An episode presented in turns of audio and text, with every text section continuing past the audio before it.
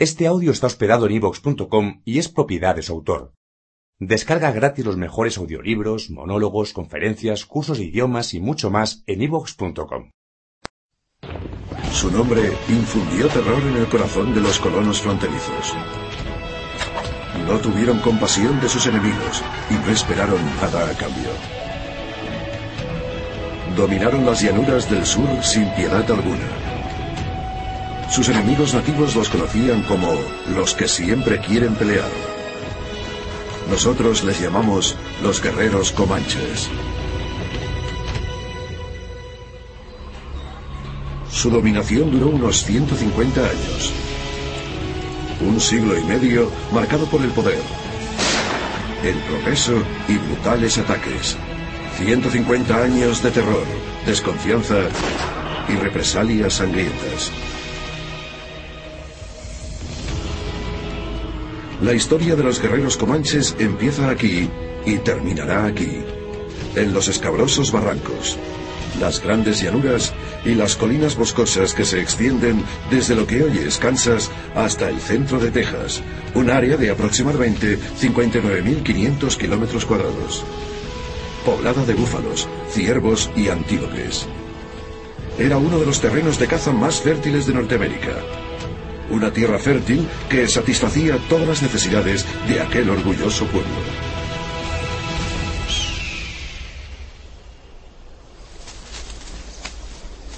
Al principio, los comanches merodeaban a pie por aquellas llanuras como los cazadores nómadas, en busca de una caza abundante. Más tarde, a finales del siglo XVII, los comanches descubrieron unos poderosos y extraños animales. Manadas de Mustang que dejaron allí los conquistadores españoles. Estos transformarán a los nómadas comanches en legendarios guerreros. Yo creo que los comanches ya sabían montar a caballo. Lo llevamos en la sangre. Parece que los comanches estaban hechos para los caballos. De media, los comanches medían un metro sesenta y ocho. Eran de tórax ancho y grande. Tenían una fuerte musculatura. Creo que eran los jinetes perfectos. Yo creo que el poder de los comanches residía en la potencia de sus caballos. Aunque otras tribus supiesen montar a caballo con gran destreza, los comanches descubrieron que tenían una afinidad casi sobrenatural con los caballos y se convirtieron en expertos jinetes. Una generación después de haber descubierto el caballo, después de haber visto aquellos animales por primera vez, los comanches se ganaron la fama de ser los mejores criadores de caballos de todo el suroeste. Ellos criaron a los Mustang para que fueran pequeños, rápidos y duros. Las manadas eran alimentadas, cuidadas y protegidas. Con un montón de caballos fuertes, los comanches eran muy independientes.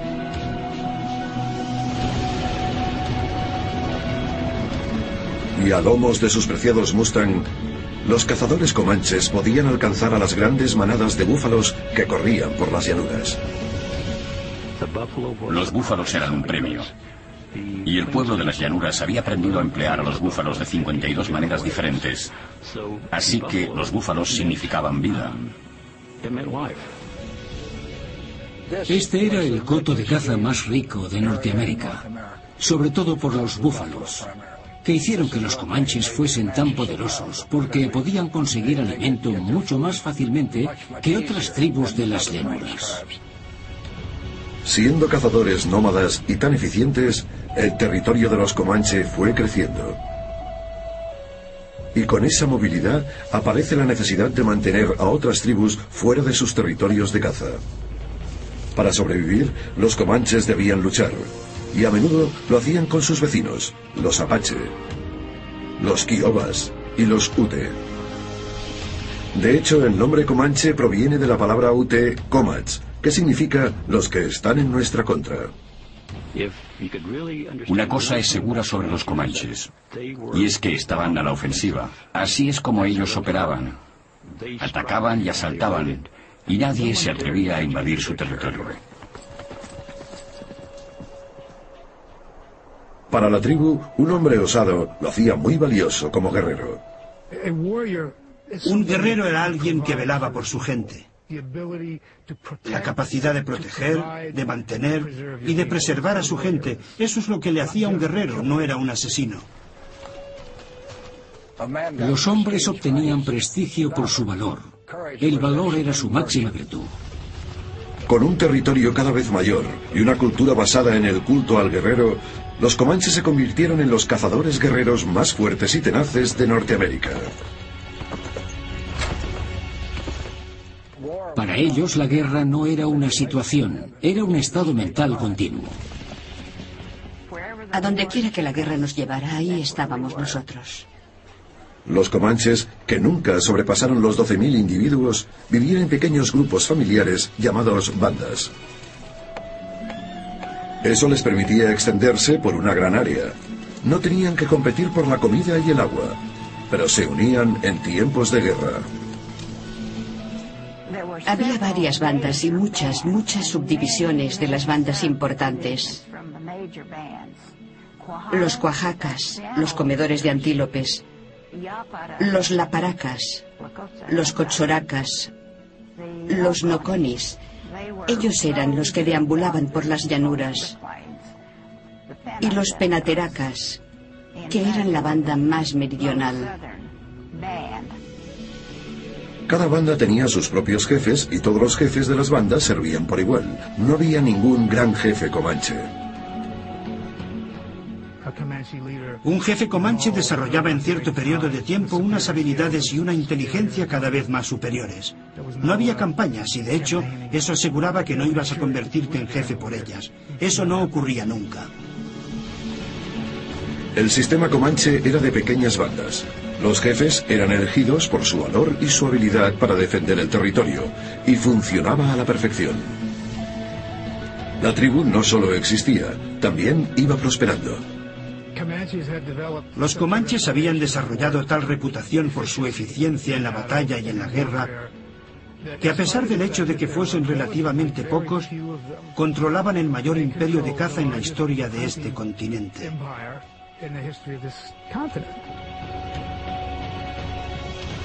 A principios del 1800, los guerreros comanches habían eliminado despiadadamente al resto de tribus que se atreviesen a invadir sus últimos cotos de caza. Pero una extraña nueva tribu, los hombres blancos, haciéndose llamar tejanos, comienzan a inundar el territorio comanche. Y esos matones de la frontera demostrarían ser un enemigo más que digno de los curtidos comanches.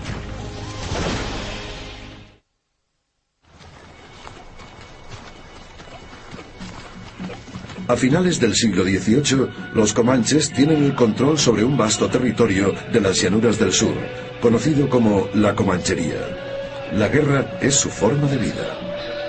El valor, el sigilo y la crueldad determinan la clase del comanche y su posición en la tribu. Los guerreros luchan por la gloria, el botín, los prisioneros y para proteger sus territorios de caza.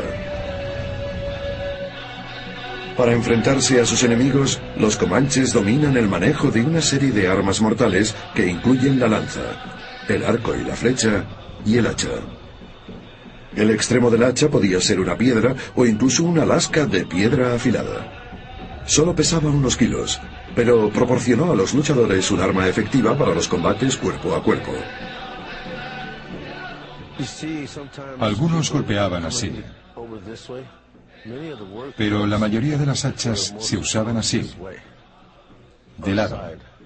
Si golpeas a una persona en el centro puede que la mates, pero lo más seguro es que no. Lo más probable es que solo la hieras. La lanza iba bien para cazar y luchar a modo de jabalina. Las lanzas largas se utilizaban para atacar a los búfalos. Las lanzas más cortas eran más fáciles de manejar en los combates. Al principio, las puntas eran de lascas de piedra. Luego, cuando los comanches se pusieron en contacto con los comerciantes blancos, hacían con metal las puntas de las lanzas, que eran afiladas y muy peligrosas. Pero el arma favorita de los guerreros comanches era el arco y la flecha. De niños, los guerreros comanches ya jugaban con el arco. Desde bien pequeños a estos jóvenes guerreros les dejaban zonas para cazar, arcos pequeños y flechas para que se entretuvieran. Por eso se hicieron expertos con el arco. Eran tan buenos que eran capaces de alcanzar a los pájaros en vuelo. El arco estaba hecho de fresno o nogal y la cuerda era de tendón de animal. Era corto para que se pudiera disparar más fácilmente desde lo alto del caballo. Las flechas estaban hechas a mano con ramas de cerezo. Y al igual que las lanzas, las puntas de las flechas al principio eran de piedra y más tarde de metal afilado. Y además personalizaban las flechas, les hacían una marca a cada variedad. Por ejemplo, una línea aquí encima podía significar que esta era para un guerrero en concreto. Esta era su flecha. Sabemos que derribaban a los búfalos. Era una combinación de habilidades entre el caballo, el jinete y el arco, capaz de derribar un toro de una o dos toneladas. Era un arma bastante eficaz. En un principio, a finales del 1700, los comanches empezaron a negociar con los franceses tramperos y obtenían rifles de chispa a cambio de pieles de búfalo. Pero las armas de los hombres blancos no estaban a la altura de las expectativas de los comanches. Abandonaron esas armas sobre el año 1800, porque no olvidemos que estamos hablando de mosquetes de un solo disparo, y descubrieron que su destreza con el arco y la flecha era más mortal que las armas de fuego. Invencibles a lomos de caballo, los comanches resistían a todos los invasores. A finales del siglo XVIII se les conocía como los señores de las llanuras del sur. Pero a finales de 1800 los forasteros invaden las tierras comanches. No se trataba de cazadores hostiles o asaltantes de otras tribus, sino hombres blancos con idea de instalarse. Fuese cual fuese el tipo de personas que estaban dispuestas a introducir sus carromatos en territorio comanche para quedarse allí, para crear una granja, eran gente valiente. Al principio los comanches no se preocuparon mucho por los colonizadores. Eran muy pocos, tenían rifles muy lentos y sus caballos eran inferiores. E incluso las primeras tropas norteamericanas que llegaron a territorio comanche en 1834 no suponían una amenaza real. Entonces, la política de Estados Unidos respecto a los indios era muy pacífica. Aquellas tierras eran el gran desierto americano. Washington estaba dispuesto a dejárselas a los indios. Durante años, a las tropas norteamericanas no se les permitió nunca acceder a territorio indio, ni por represalia. Pero en cuanto Texas declaró la independencia de México en 1836, el goteo de colonizadores hambrientos de tierra se convirtió en una oleada. Era un ultraje hacia una tribu que consideraba la tierra como un regalo. En los consejos tribales, las bandas comanches se unieron y decidieron que los nuevos inmigrantes debían marcharse. El 19 de mayo de 1836, un grupo de guerra comanche se acercó al poblado de John Parker y su familia. Los Parker y otros grupos estaban preparando su cosecha en este tranquilo territorio del centro de Texas. Las mujeres y los niños observaban silenciosamente. De repente, a los hombres les arrancaron la cabellera y los mataron. Luego, rápidamente los guerreros fueron a por los demás. La nieta de los Parker, Cynthia Ann, fue capturada junto a dos mujeres y otros dos niños. Los indios sabían que los colonizadores pagarían un alto precio para que les devolvieran sanos y salvos a sus familiares. Finalmente, las otras mujeres y los niños fueron rescatados, pero la pequeña Cynthia Ann desapareció con los comanches. La noticia del asalto a los Parker corrió como la pólvora. En el este, los periódicos contaron la historia con detalles espeluznantes. Pronto los horribles relatos sobre los asaltos y los secuestros de los comanches estarían en boca de todos. Yo estuve cinco horas con los comanches. Yo pasé dos semanas con los comanches. Era la literatura popular. Eran los tebeos de la época. Así pues, a veces es difícil determinar si fue real o no.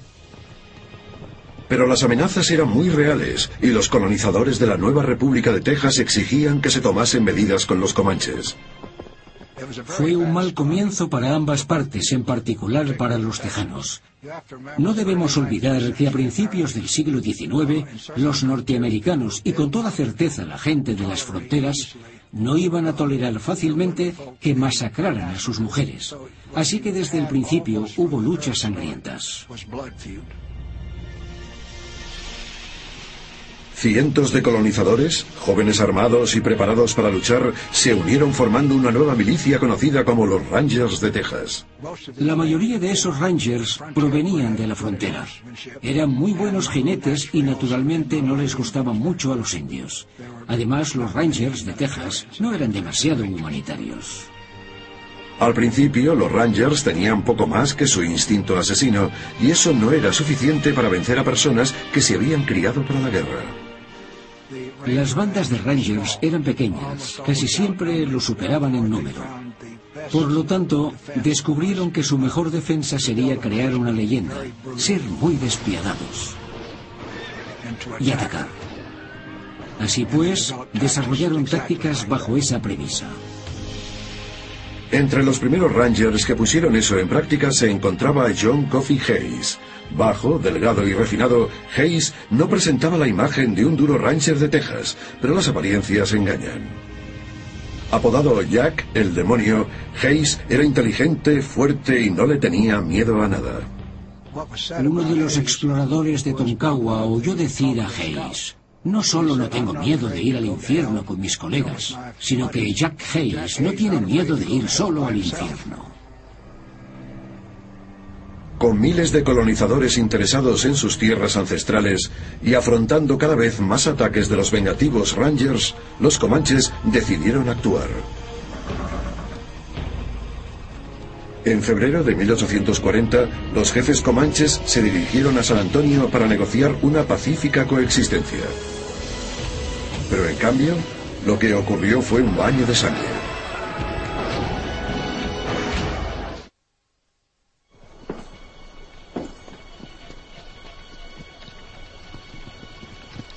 El 19 de marzo de 1840, los jefes comanches y su comitiva llegaron a San Antonio, Texas. Fueron allí para llegar a un acuerdo con los tejanos.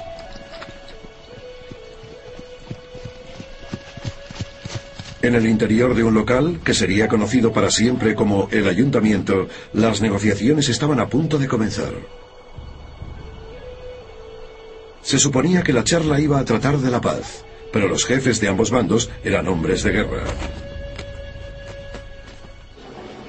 El jefe de los comanches era Muke Warra, un respetado guerrero. Texas estaba representada por el coronel William S. Fisher, comandante del primer regimiento de infantería y antiguo candidato para la Secretaría de Guerra de Texas. Por medio de un intérprete, un antiguo prisionero de los Comanches, Fisher pidió a los jefes que les devolvieran a todos los prisioneros blancos. El coronel no sabía cuántos prisioneros tenían, pero les ofreció a cambio la mitad de Texas. Mukawarra llegó a San Antonio con un solo prisionero blanco, con la esperanza de negociar uno por uno a otros doce para conseguir un trato mejor. El comandante quería algo más que eso. Quería que les devolviesen a todos los prisioneros blancos y que se alejaran o se fueran todos los indios del centro de Texas. Eso era imposible porque Mukewarra en realidad no tenía esa potestad y probablemente no representaba a todos los grupos comanches. Los comanches solo trajeron a una prisionera, Matilda Lockhart. Había sido secuestrada dos años antes, en 1838. Aquella joven de 15 años resistió su cautiverio. Le habían quemado la nariz y había sido terriblemente desfigurada por las mujeres comanches encargadas de hacer que cumpliera con los deberes de la vida de la tribu. Las mujeres inglesas que eran apresadas a veces eran las más maltratadas por las mujeres comanches, porque ellas eran las únicas que trabajaban codo con codo con ellas y eran objeto de su cólera. Así que Matilda Lockhart sufrió esa vida de malos tratos. Matilda explicó que fue violada varias veces y que los comanches tenían muchas más prisioneras blancas. El coronel Fisher fue informado de ello. Aquello tuvo connotaciones raciales, culturales y sexuales, y enfureció a los oficiales tejanos. A través de su intérprete, el coronel Fisher dijo a Mukewarra que si no le devolvía a todos los prisioneros inmediatamente, los jefes quedarían bajo arresto. El intérprete comunicó a Fisher que los comanches decían que antes de que les encerraran lucharían a muerte. Pero el coronel insistió. El intérprete tradujo el mensaje y abandonó la sala rápidamente.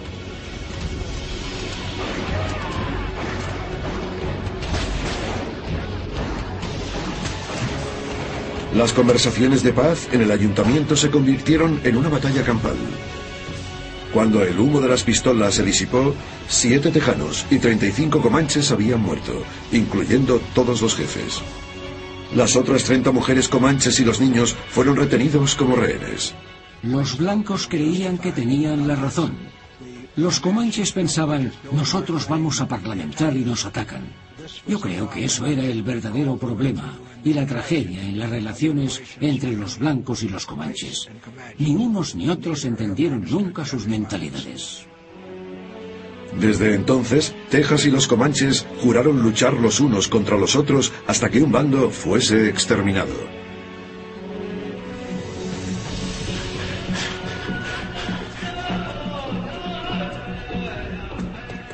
Yo no creo que los comanches tuviesen ninguna duda en matar a quien fuera. Pensaban que debían hacerlo. Atacaban y saqueaban. Y mucho más porque ahora tocaba vengarse. Los comanches iban a darles una lección a los tejanos. Iban a transmitirles un claro mensaje. Vamos a ir a donde nos plazca. Haremos lo que queramos y os venceremos. Los comanches empleaban lo que hoy se denominaría guerra de guerrillas. Se desenvolvían mejor en grupos pequeños y muy sigilosamente iban al campamento enemigo a robar durante la noche. Se llevaban los caballos, el dinero y los prisioneros, y mataban rápida y silenciosamente. No eran europeos, no actuaban de forma conocida. Era una guerrilla comanche. Es más, eran ataques continuos. Las tropas blancas les observaban y se quedaban muy sorprendidos. Y mientras les observaban, los acribillaban con flechas desde todos los lados. Para poder frustrar la creciente amenaza comanche, Jack Hayes, ahora capitán de una compañía de Rangers de Texas, aprendió y se adaptó a las estrategias de guerra de los comanches. Su primera revelación fue que los Rangers debían atacar, y con sus nuevos Colt de seis disparos, los Rangers tenían una ventaja incuestionable. Eran como dos campeones que iban a enfrentarse a disputarse el título. Pero ese título seguía ahí, después de cada asalto, después de cada enfrentamiento, después de cada ataque, y así siempre. El hecho de que los Rangers de Texas se adaptaran a esa especie de guerra de guerrillas, además de la puntería que habían adquirido con sus armas de fuego, lo convirtió en la fuerza más poderosa a que los comanches se habían enfrentado jamás. Si capturaban un campamento comanche, Jack Hayes lo liquidaba sin ningún miramiento por cuestión de sexo. Si podían, los eliminaban a todos. Por otra parte, los comanches hacían exactamente lo mismo con los blancos. En 1846, los Estados Unidos se anexionaron Texas y heredaron el problema comanche de los Rangers. En el plazo de dos años, las tropas federales construyeron una cadena de fuertes a lo largo de las vastas llanuras y llegaron más colonizadores en gran número. Pero, irónicamente, no fueron las pistolas, sino las epidemias las que causaron los peores estragos entre los comanches. Primero un pequeño brote de viruela y luego en 1849 una epidemia de cólera que acabó con cientos de comanches. No sabemos el número exacto de las pérdidas, pero sabemos que fue terrible. Las tribus fueron totalmente diezmadas. Débiles y vulnerables, algunas tribus comanche acordaron trasladarse a una reserva de Texas. Pero los tejanos querían que los comanches se fueran de una vez por todas, y en 1859 muchos fueron obligados a irse a una reserva federal, la cual se convertiría en la actual Oklahoma. Y ellos nos sacaron de Texas para llevarnos a Oklahoma. Asesinaron a nuestros hombres, mujeres y niños. Pasaron de montar a caballo libres como el viento a estar encerrados. Era un espectáculo patético. Estaban preocupados porque su estilo de vida iba a desaparecer. Ese es el motivo por el que luchaban. Algunas bandas comanches se resistieron a irse a la reserva. Entre ellos un comanche cuajada, de 13 años, llamado Cuana. El padre de Cuana era un jefe guerrero y su madre una mujer blanca prisionera. Siendo un niño todavía, Cuana ya mostraba señales de la inteligencia, la ferocidad y el compromiso de un jefe comanche. El 17 de diciembre de 1860, los Rangers de Texas y el ejército de los dragones de Estados Unidos atacaban el campamento Cuana, mientras los hombres habían salido a la caza del bisonte.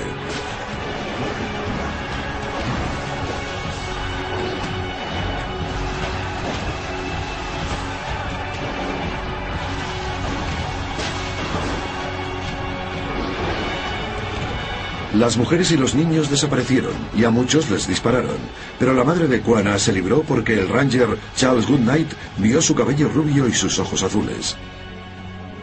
Se la llevó del poblado y luego supo que había sido prisionera de los comanches durante casi 25 años.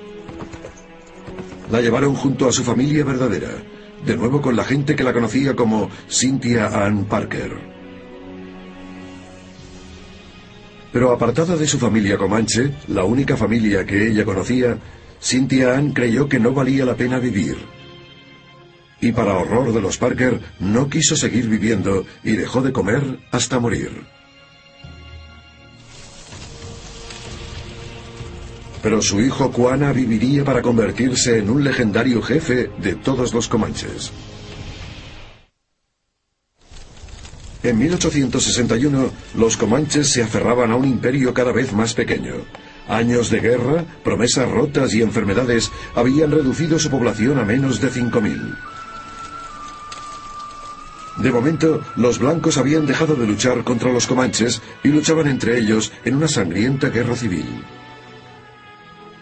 Los comanches pacificadores contemplaron esto como una oportunidad para llegar a un acuerdo, un acuerdo que traería una paz duradera. Al acabar la guerra civil en 1865, una delegación comanche y kiowa que acompañaba al respetado jefe pacífico Diez Osos abandonaron su patria y viajaron a la ciudad de Washington. Por primera vez podrían ver en qué se había convertido América. Diez Osos dijo a su delegación, tienen tanto que seguramente un poco de tierra árida en el oeste de Texas no supone nada para ellos. Diezosos fue un individuo increíble porque era un portavoz y un político muy inteligente. Tenía una perspectiva de gran alcance. Llegó un momento que incluso le sugirió al gobierno, bueno, ya sabéis, hicisteis que los indios se fueran hacia el este, ¿y ahora? ¿Por qué no se trasladan los tejanos? Así que su forma de pensar y de contestar a los oficiales de Estados Unidos era tal, que los funcionarios estaban asombrados por esa sabia forma de hablar de un comanche. Mostrando con orgullo la medalla presidencial de la paz, Diez Osos regresó con su gente.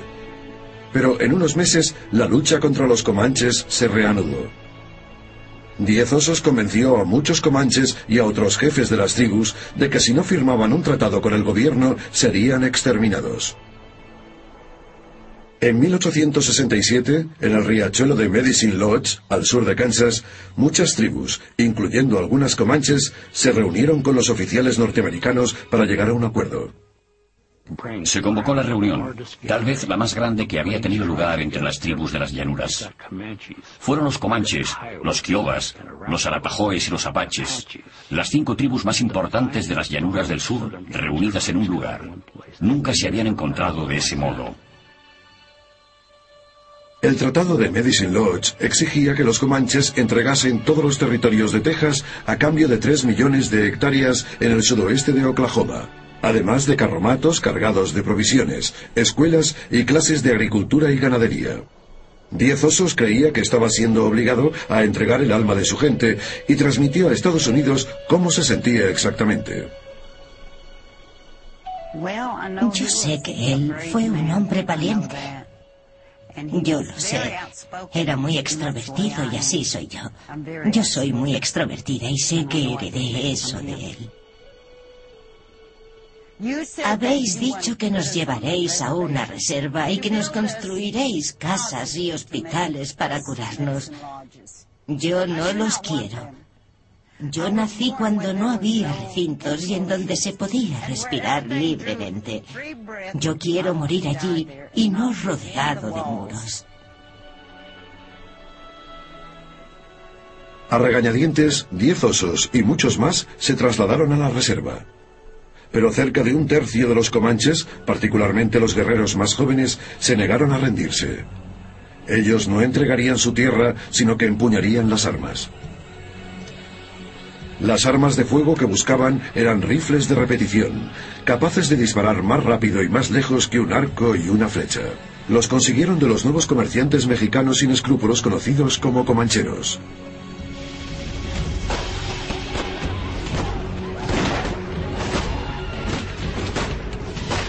En 1871, preparados para la venganza, los comanches estaban en guerra con Estados Unidos. En 1870, la situación entre el gobierno de Estados Unidos y la Reserva Comanche era realmente muy tensa. El gobierno norteamericano había decidido finalmente que era hora de que hiciésemos algo para controlar la situación.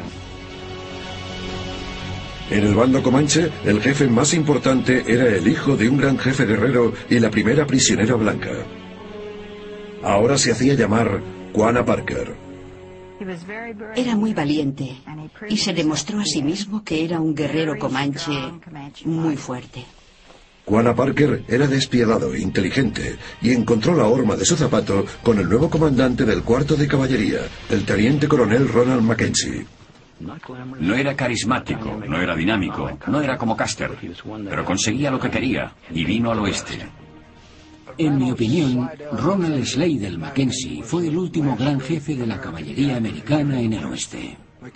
Mackenzie fue el jefe de la caballería que por fin hizo algo con los comanches. Él solo, a diferencia de otros, había entendido que debía deshacerse de las espadas, abandonar los fríos campamentos, los toques de corneta. Persecución, persecución, persecución. Eso era la perfecta antiguerrilla. Y la tenacidad de Mackenzie no era el único problema al que se enfrentaban los comanches. En 1871 empezaron a aparecer por toda la comanchería cadáveres de búfalos en descomposición. El gusto americano por la moda de los abrigos de piel de búfalo y el uso de la piel para correas industriales provocaría la extinción de las manadas. El estilo de vida comanche ya no existía. La mayor amenaza para ellos, lo creáis o no, no eran los militares norteamericanos, sino los cazadores de búfalos. La primera arma que los cazadores de búfalos utilizaron fue un Sharp del calibre 50. Un arma muy poderosa que podía derribar fácilmente un búfalo a larga distancia. Un individuo podía matar 100 búfalos o más cada día. Cada día durante meses en cada partida de caza. Cientos, miles de búfalos eran exterminados cada día. Durante este periodo de tiempo, al eliminar a los búfalos se eliminaba la fuente de vida, la fuente de todo lo que eran los comanches.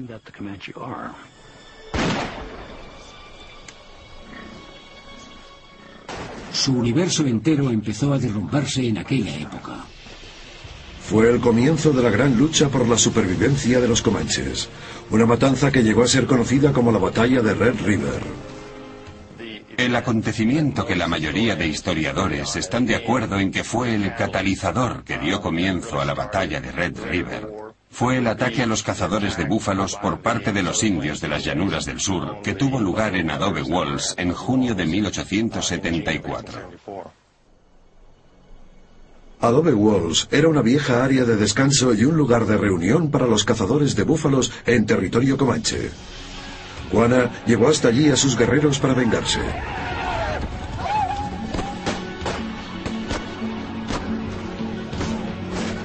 Pero los cazadores, bien armados, abatieron a muchos hombres de Cuana y obligaron a los comanches a retirarse.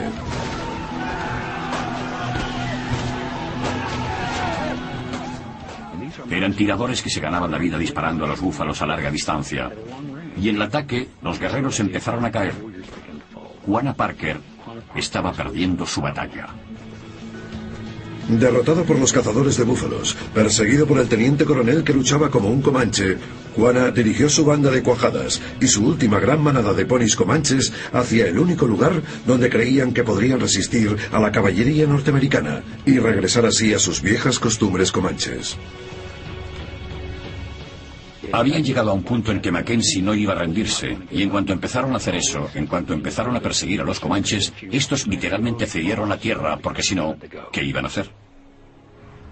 Si contemplamos las llanuras desde lejos, es difícil darse cuenta de que allí hay un cañón. Y el cañón fue uno de los grandes bienes para muchos comanches, porque constituía una protección durante el invierno. También era una protección contra las batallas. Los comanches podían esconder muchos caballos, miles de caballos en aquella zona. Realmente era como un oasis, un santuario. Bueno, desde aquí puede verse. Los búfalos pacían allí y nadie podía encontrarlos. Este era su lugar. Era difícil encontrarles. Era una magnífica guarida, un lugar muy grande para esconderse. Aquí en el cañón de Palo Duro, en el corazón de los últimos territorios de caza de los Comanches, Juana Parker y sus últimos guerreros esperaban ocultarse de la despiadada caballería de Mackenzie.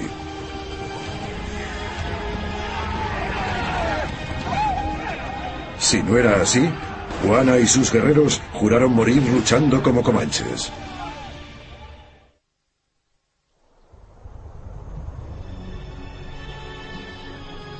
En 1874, los últimos comanches que rechazaron la vida en una reserva fueron perseguidos sin descanso por la caballería norteamericana. Los indios no podían detenerse, no podían parar para cazar. Los niños y las mujeres morían. Ellos seguían adelante, no podían parar porque siempre tenían una tropa de la caballería detrás de ellos. Los comanches estaban en pésima forma, hasta el punto de que solo quedaba una banda de guerra eficaz y eran los cuajarenas. El jefe cuajarena era Juana Parker. Él y el comandante de caballería coronel Ronald Mackenzie habían estado jugando al gato y al ratón durante más de dos años. Mackenzie no podía atrapar nunca a Juana Parker.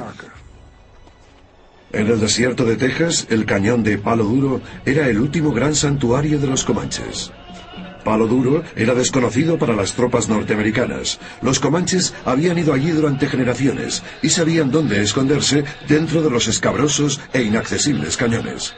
Juana Parker creyó que este era el único lugar sobre la tierra donde podría escapar del teniente coronel Mackenzie y el cuarto regimiento de caballería. Vinieron aquí para buscar el rostro del gran espíritu, para seguir resistiendo y dar comienzo a un nuevo estilo de vida. Pero Mackenzie tenía el triunfo en la mano. Un informador dirigió al cuarto de caballería hacia Palo Duro y les mostró el camino hasta el campamento Comanche. ¿Quién fue aquel informador y cuál fue su motivación? Sería materia para un gran debate histórico. Algunos creen que fue un comerciante mexicano llamado Tafoya que hacía tratos con los comanches en el cañón. Otra versión de la historia fue descrita por un descendiente de Mala Águila, y parece ser que fue un comanche quien condujo a Mackenzie hasta su gente pensando que era lo mejor para ellos. Conocía bastante bien sus costumbres para saber que los comanches no podían seguir viviendo de la manera que estaban. El juego había comenzado. Había hombres blancos por todo el suroeste y los comanches no podían seguir siendo libres y sobrevivir. Así que tomó una decisión estratégica importante para la supervivencia de los comanches que quedaban. Fuese por Tafoya o por Mala Águila, Mackenzie encontró palo duro. Desde lo más alto del borde del barranco, Mackenzie contempló el campamento de Juana Parker y la última magnífica manada de caballos de la tribu. Era el 28 de septiembre de 1874. Mackenzie dirigió a su gente durante toda la noche. Llegó allí hacia el amanecer. Descendió peligrosamente. Uno por uno bajaron por aquellos senderos. ¡A la carga!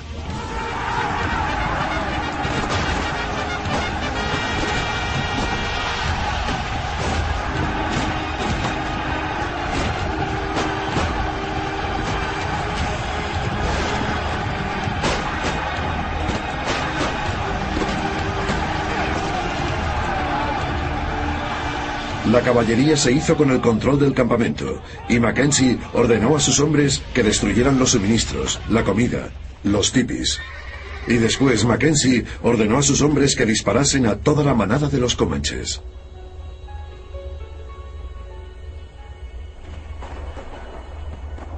Más de 1.400 caballos fueron tiroteados en el cañón de Palo Duro. Pudo parecer un acto muy salvaje, pero se trataba de material de guerra, igual que las armas y la comida que encontraron. Pero para los comanches, los caballos eran mucho más que material de guerra. Era la sangre de su tribu. Yo creo que fue el acontecimiento más importante en la historia de los comanches, porque después de aquello ya no eran lo que fueron. Ya no eran los señores de las llanuras, los mejores jinetes, los mejores guerreros, tal vez del mundo entero. Y después de aquella batalla, ya no fueron lo que habían sido. El comanche a pie era una criatura lastimosa. No podía luchar, no podía cazar, no podía alimentar a su familia, no podía hacer nada. Los comanches intentaron reagruparse y volver a tomar las armas y encontrar caballos nuevos. Lo intentaron durante un invierno más, pero la vida era demasiado difícil y la caballería lo sabía. Finalmente ordenaron a la gente que entrara en la reserva con la premisa o venís o os matamos a todos.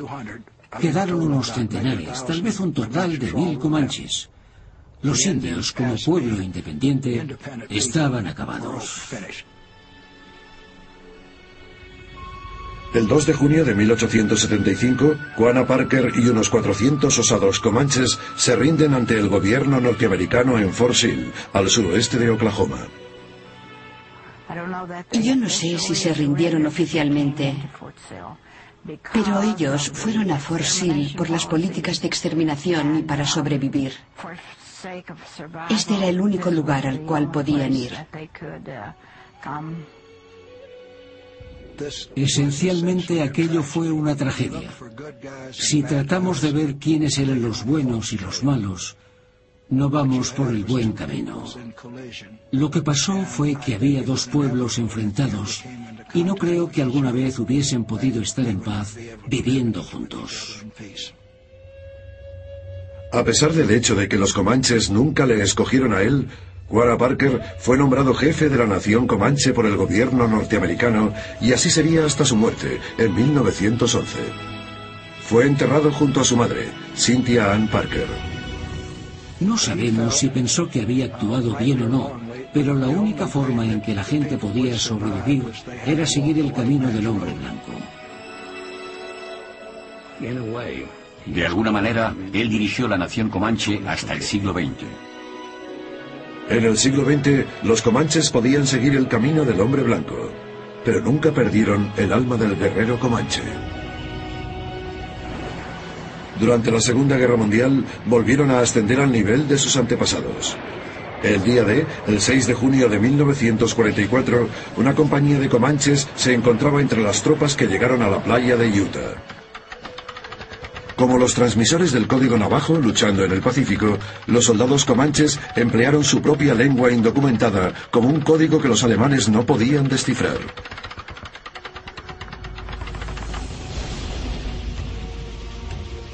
Actualmente el espíritu de los guerreros comanches sigue vivo, mientras los comanches se encuentran a sí mismos en primera línea de otra guerra, luchando por un país que un día trató de exterminarles.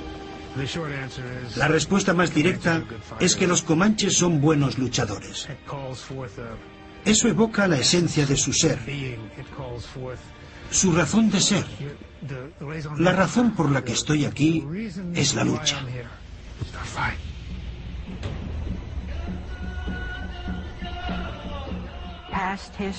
La historia del pasado solo ha dado honores a los comanches. Y es un privilegio maravilloso ser una comanche. Yo estoy tan orgullosa. Por todos los sitios que voy digo que soy comanche. Hey,